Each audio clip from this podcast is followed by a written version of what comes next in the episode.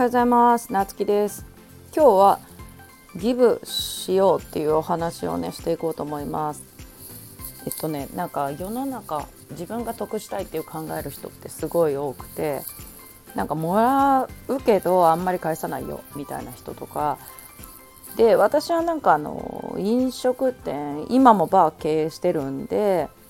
なんかそれってお互い様だなっていうそのギブアンドテイクで成り立ってるなっていうのはもうなんかずっと思っててやっぱりそういうのがないと客商売ってできないんでだけどねやっぱ中にはね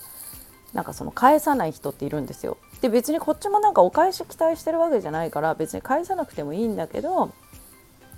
うん、やっぱり成功しない人ってあそうなんだなって思う。で人が集まるお店とかはやっぱり、まあ、来てもらったら必ず行くとかそれって意味ないじゃんと思うかもしれないけど結局ねこうやって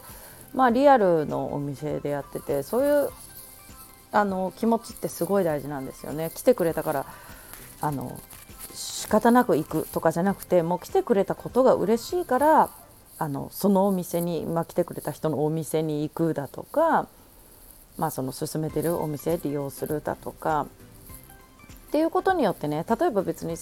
まあ1人が行って1人が返すそこで終わるかもしれないけど人との付き合いってそれで終わらないんですよね。まあ、例えば知り合いを紹介するとかあの何人かでね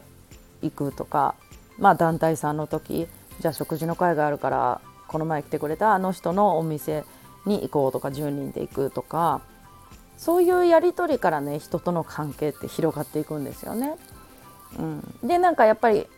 それだけじゃなくて他の人のお店も紹介したりだとかそういうところからやっぱり人間関係とか商売って成り立っていくんですよね。こだけどこれをできない人がね結構多いなと思う。なんかあの得したいばっかりもう前面に出ちゃってる人とか、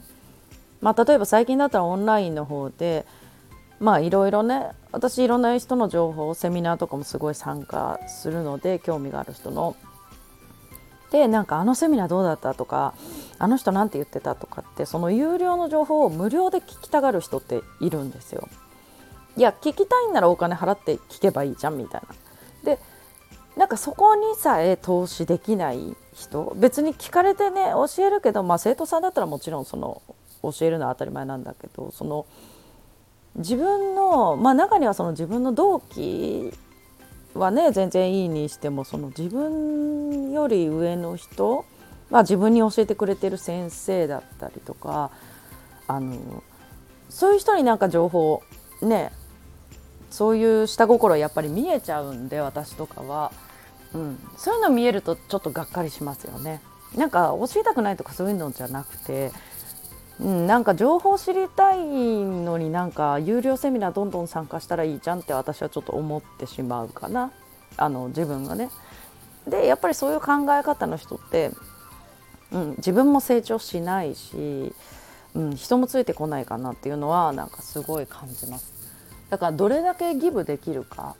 だと思うんですよね。で見返りを期待せず別に帰ってくる来ないとかじゃなくて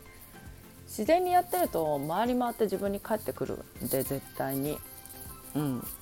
ていうところかな。なのでどんどんギブしていこうっていうお話をね今日はしました。それではまたお会いしましょう。